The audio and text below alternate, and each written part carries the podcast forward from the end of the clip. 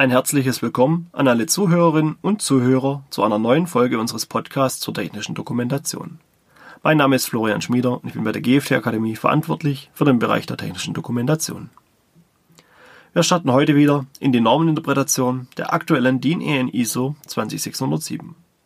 Auch heute gehen wir einzelne Kapitel der Norm durch und ich erläutere, wie ich diese interpretiere. In diesem Zug möchte ich auch erneut auf unser Webinar hinweisen. Nach dem erfolgreichen ersten Termin geht das Webinar nun in die nächste Runde.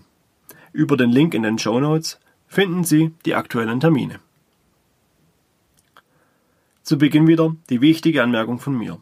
Diese Normeninterpretation ist meine eigene fachliche Einschätzung und Interpretation der Norm. Bei der Interpretation berücksichtige ich keine anderen Normen oder Anforderungen sondern gehe nur auf den Inhalt der Norm ein. Verweise auf andere Normen führe ich auf und versuche sie auch zu erläutern. Beachten Sie bitte, dass die DIN EN ISO 20607 eine B-Norm ist. Für einige Maschinen gibt es sogenannte C-Normen, die andere Anforderungen an die Dokumentation stellen. Diese können wichtiger und konkreter sein als die Angaben in dieser Norm. Führen Sie daher immer eine Normenrecherche durch und überprüfen Sie alle Anforderungen an Ihr Produkt. Nur so können Sie konforme und rechtssichere Dokumente erstellen. In der letzten Folge behandelten wir Kapitel 4.8 in der Betriebsanleitung verwendete Warnhinweise, Gefährdungs- und Sicherheitssymbole. Heute starten wir daher mit dem Kapitel 4.9 Gliederung. Die Gliederung eines Dokumentes ist maßgeblich für das Auffinden von Informationen. Schlechte Gliederungen in Dokumenten führen dazu, dass der Leser die gewünschte Information nicht oder nur schwer findet. Entsprechend wichtig ist daher das Thema auch für Betriebsanleitungen. Die Norm fordert hier nichts Außergewöhnliches. Die Anforderung wird in der Regel sogar von schlechten Anleitungen erfüllt. Denn die Norm fordert nichts anderes als die Verwendung von Kapiteln, Abschnitten, Überschriften, Nummerierungen und andere Gestaltungselemente. Sprich alle Möglichkeiten, mit denen ein Redakteur die Texte gliedern und formatieren kann. Die eigentliche Gliederung von Inhalten stelle ich jetzt erstmal hinten an. Denn das behandeln wir später in Kapitel 5, wo es auch eine empfohlene Gliederung gibt. Auch die Norm verweist hier auf das entsprechende Kapitel. Behandeln wir also erstmal die Gestaltungsmöglichkeiten. Dieses Thema ist dabei komplexer, als die Norm es hier in den wenigen Zeilen beschreibt. Denn gerade das Erstellen von Kapiteln, Überschriften und der überlegte Einsatz von Formatierungen können komplizierter sein, als man auf den ersten Blick sieht. Werden zum Beispiel Formatierungen wie Fett oder Kursiv oder farbliche Hervorhebungen zu häufig verwendet, kann ein Leser keine Gliederung mehr erkennen. Auch ist es ihm nicht mehr möglich, wichtige Informationen von weniger wichtigen Informationen zu unterscheiden. Dasselbe gilt für Kapitel, insbesondere für Überschriften. Hier muss der Redakteur treffende Bezeichnungen finden, mit denen der Leser klar erkennen kann, welche Informationen er unter dem jeweiligen Kapitel findet. Ein Beispiel. Eine Maschine wird über eine Steuerung mit Touch-Display gesteuert. Dort gibt es eine Anzeige zum Wechsel des Fräsers. Die Anzeige trägt auch diese Bezeichnung. Entsprechend der Normen sollten auch Displayanzeigen in der Betriebsanleitung erläutert werden. Arbeitet der Redakteur hierbei nun nicht sauber, kann es dazu führen, dass er im Inhaltsverzeichnis zweimal ein Kapitel Wechsel des Fräsers hat. Einmal die Tätigkeit für den Bediener und einmal die Erläuterung der Displayanzeige. Die Folge ist, dass der Bediener beide Kapitel prüfen muss, um die gewünschte Information zu finden. Der Redakteur kann es jedoch auch gut lösen, zum Beispiel durch die Gliederung. Wenn die Displayanzeige auf der vierten Ebene liegt und das Inhaltsverzeichnis nur drei Kapitelebenen darstellt, steht im Inhaltsverzeichnis nur das Kapitel Bedienanzeigen. Eine Doppelung ist verhindert oder er passt die Überschriften an. Mit der Überschrift Bedienanzeige Wechsel des Fräsers ist klar definiert, welche Informationen im Kapitel zu finden sind.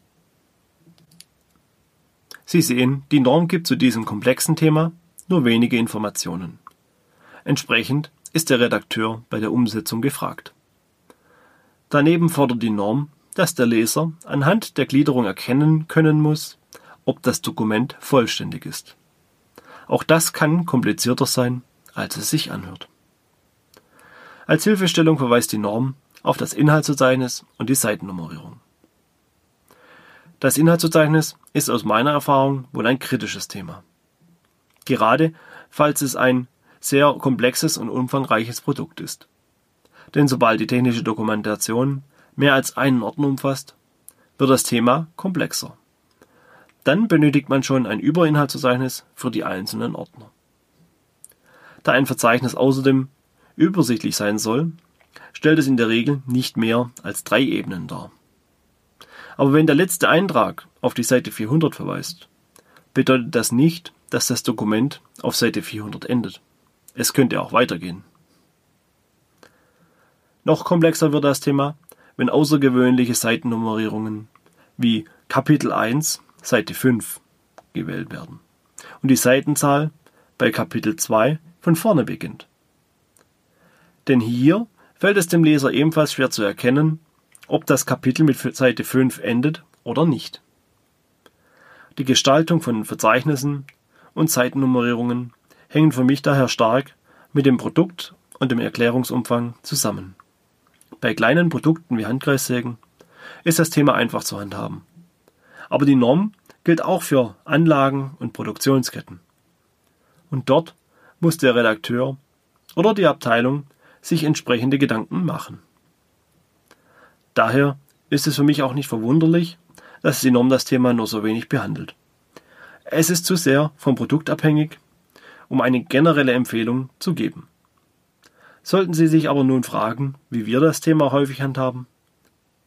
Wir verwenden meist eine durchgängige Seitennummerierung, sprich von Seite 1 bis Seite 999.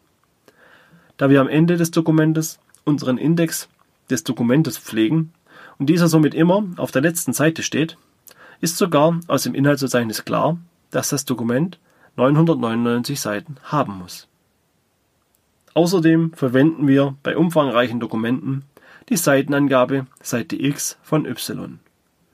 So ist auf jeder Seite erkennbar, wie viele Seiten das gesamte Dokument hat. Kommen wir nun zu einem ebenfalls wichtigen Thema in der Norm. Kapitel 4.10 behandelt das Thema Restrisiken. Es umfasst dabei zwei Unterkapitel. Für mich ist das Kapitel deshalb wichtig, weil es die Schnittstelle zur Risikobeurteilung ist. Dort werden alle Gefahren ermittelt und soweit es geht beseitigt. Gefahren, die nicht beseitigt werden können, werden in der Betriebsanleitung als Restrisiken aufgeführt. Und genau da setzt die Norm auch an. Das erste Unterkapitel trägt den Titel Allgemeines und fordert im ersten Satz, dass die Restrisiken auf Basis einer Risikobeurteilung, risikomindernden Maßnahmen und der Zielgruppenanalyse ermittelt und in der Anleitung aufgeführt werden. Sprich hier schlägt die Norm den Bogen zur Norm DIN EN ISO 12100 Sicherheit von Maschinen, allgemeine Gestaltungsleitsätze, Risikobeurteilung und Risikominderung. Das ist die Norm zum Thema Risikobeurteilung für Maschinen, ebenfalls eine harmonisierte Norm zur Maschinenrichtlinie und hoffentlich jedem Maschinenhersteller bekannt. Sollte Ihnen als Hersteller von Maschinen diese Norm oder der Begriff Risikobeurteilung nicht sagen, empfehle ich Ihnen dringend, Ihren CE-Prozess zu überprüfen. Und sollten Sie dies nicht können, ziehen Sie unbedingt einen entsprechenden Berater wie uns hinzu. Denn genau genommen gibt es ohne eine Risikobeurteilung keine CE-Kennzeichnung. Bringen Sie das CE-Zeichen dennoch an, ist das eine missbräuchliche Anbringung, hier drohen Bußgelder, Haftstrafen oder Schlimmeres. Aber zurück zu der Angabe von Restrisiken in der Anleitung. Die Ergebnisse der Risikobeurteilung müssen in die Anleitung übernommen werden. In diesem Zug auch gleich ein Hinweis an die Ersteller von Risikobeurteilungen, falls diese hier zuhören. Ein einfacher Hinweis in die WA genügt nicht. Geben Sie Ihren Redakteuren mehr Informationen. Es muss klar ersichtlich sein, was genau in die Anleitung soll. Ein Warnhinweis? Was ist das Signalwort? Woher kommt die Gefahr? Welche Folgen gibt es? Und wie kann die Gefahr vermieden werden? Nur dann kann der Redakteur den Leser richtig und vollständig auf die Restgefahr hinweisen. Dabei muss der Redakteur das Wissen der Zielgruppe berücksichtigen. Allgemeine Aussagen zu Restrisiken müssen vermieden werden. Damit meint die Norm, eine Elektrofachkraft weiß in der Regel, dass Strom tödlich ist. Entsprechend sinnlos sind Warnhinweise, dass ein elektrischer Schlag lebensgefährlich sein kann. Aber ist auch für die Fachkraft nicht erkennbar, wo ein elektrischer Schlag stattfinden kann, benötigt auch sie einen entsprechenden Warnhinweis. Zur Erläuterung von Restrisiken gehören laut der DIN EN ISO 20607 dabei nicht nur eine grobe Auflistung von Warnhinweisen. Die Norm fordert dabei, dass die Restrisiken erläutert und erklärt werden. Der Leser soll so alle Informationen bekommen, damit er weitere risikomindernde Maßnahmen einleiten kann. Damit ist gemeint, wenn der Redakteur schreibt, dass der Leser Schutzausrüstung tragen soll, kann es der Leser auch tun. Wenn nichts davon in der Anleitung steht, besteht das Risiko, dass der Leser keine Schutzausrüstung trägt. Um die Bediener von Maschinen auf Gefahren aufmerksam zu machen und davor zu schützen, werden auch häufig technische Schutzmaßnahmen und Signale wie Warneinrichtungen verwendet. Um dieses Thema kümmert sich das zweite Unterkapitel. Es ist jedoch sehr kurz und umfasst nur zwei Zeilen. Die Norm stellt dabei die einfache Anforderung, dass Signale und Warneinrichtungen an der Maschine in der Dokumentation erläutert und deren Bedeutung beschrieben werden müssen. Sprich, die Anleitung muss ein Kapitel dazu umfassen, das dem Leser klar macht, wie Restrisiken an der Maschine vermieden werden und welche Bedeutung entsprechende Signale haben. Dieses Kapitel beanstanden wir regelmäßig in unseren Doku-Checks. Denn häufig haben Maschinen Schutzeinrichtungen und Signallampen, jedoch werden diese in der Anleitung mit keinem Wort erklärt oder aufgeführt. Stattdessen hoffen die Hersteller, dass dem Bediener die Bedeutung einer blinkenden gelben Signalleuchte klar ist denn das verwendet ja jeder Hersteller. Aufgrund der vielen unterschiedlichen Bedeutungen, die ich über die Jahre in diesem Bereich machen durfte, meiner Meinung nach ein schwerwiegendes Risiko. Die Erläuterung in der Anleitung hingegen einfach umzusetzen und klar. Kommen wir nun zu Kapitel 4.11, ein besonderes Kapitel. Denn dieses Kapitel ist von der Konformitätsvermutung ausgeschlossen. Zur Erinnerung: Nicht alle Kapitel dieser Norm lösen die Konformitätsvermutung zur Maschinenrichtlinie aus. Kapitel 4.11 wird davon explizit ausgeschlossen. Das hatte ich bereits auch in der ersten Folge erwähnt.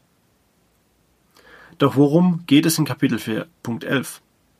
Das Kapitel trägt den Titel IT Sicherheitsschwachstellen und ist gerade im Zeitalter der Digitalisierung und Industrie 4.0 entsprechend wichtig. Doch warum wird dieses ausgeschlossen? Meiner Einschätzung nach ist dieses Kapitel nur eine Zeit lang von der Konformitätsvermutung ausgeschlossen. Der Grund liegt für mich daran, dass die Maschinenrichtlinie das Thema bisher nicht behandelt. Kein Wunder, bedenkt man, dass die aktuelle Fassung der Richtlinie bereits 2006 veröffentlicht wurde. Damals war, es, war das kein Thema, wie es heute es ist. Ich vermute daher, dass mit der neuen Maschinenrichtlinie, die vermutlich 2023 erscheinen wird, das Thema aufgegriffen wird und entsprechend dann eine Vermutungswirkung bekommen wird. Entsprechend dürftig sind die Informationen in der Norm. Denn hier steht nur, falls relevant, muss die Betriebsanleitung Informationen zu IT-Sicherheitsschwachstellen liefern. Siehe ISO TR 22100-4 von 2018 Kapitel 10.4 Was bedeutet das für die Hersteller? Da ich die zitierte Norm nicht kenne, ist es an dieser Stelle für mich nicht möglich, die Anforderungen zu spezifizieren. Jedoch kenne ich die Gedanken und Wege, wohin sich das Thema entwickelt. Der große Schwerpunkt hierbei ist, dass eine Maschine gehackt und Sicherheitseinrichtungen manipuliert werden könnten. Das Ziel der EU und der künftigen Maschinenrichtlinie wird also sein, dass solche IT-Schwachstellen verhindert werden sollen. Ein Hersteller sollte sich hierbei also überlegen, welche Schnittstellen es gibt und ob über diese die Funktion von Sicherheitseinrichtungen beeinflusst werden könnten. Solche gefährlichen Schnittstellen müssen verhindert werden. Wo dies nicht möglich ist, da sonst zum Beispiel die Funktion oder die Kommunikation mit anderen Maschinen verhindert wird, muss in der Dokumentation entsprechend darauf hingewiesen werden, damit der Betreiber der Maschine über diese Gefahren informiert wird und Gegenmaßnahmen treffen kann. Zeitgleich sollen Informationen zu diesen Schwachstellen verhindern, dass Maschinen durch Hacker gekapert oder gekidnappt werden, um sie für andere Zwecke zu missbrauchen. Denn wir sehen das Ganze bereits im Bereich der Niederspannungsrichtlinie bzw. bei Haushaltsgeräten, die dort oft darunter fallen. Viele Geräte werden smarter und können durch IT-Anschlüsse mehr. Die Schwachstellen dort sind immens und die Geräte leicht zu hacken. Das Resultat sehen wir dann, wenn solche Geräte von Hackern gekidnappt werden, um Server von Unternehmen zu überlasten oder um andere kriminelle Handlungen durchzuführen. Eine Ursache hier sehe ich darin, dass sich die Hersteller dieser Geräte nur auf die Vorteile und den Hype um smarte Geräte konzentriert haben. Das Thema aber in der Risikobeurteilung vollkommen vergessen wurde. Und das sollte bei Maschinen auf jeden Fall nicht passieren. Und nun sind wir am Ende dieser Folge angelangt. Ich hoffe, Ihnen hat diese Folge gefallen. Wie Sie die DIN EN ISO 20607 in der Praxis umsetzen können, erfahren Sie in unserem Webinar. Nehmen Sie daran teil und bringen Sie sich und Ihre Dokumentation auf den aktuellen Stand der Technik. In meiner nächsten Folge schauen wir uns das nächste große Kapitel der Norm an.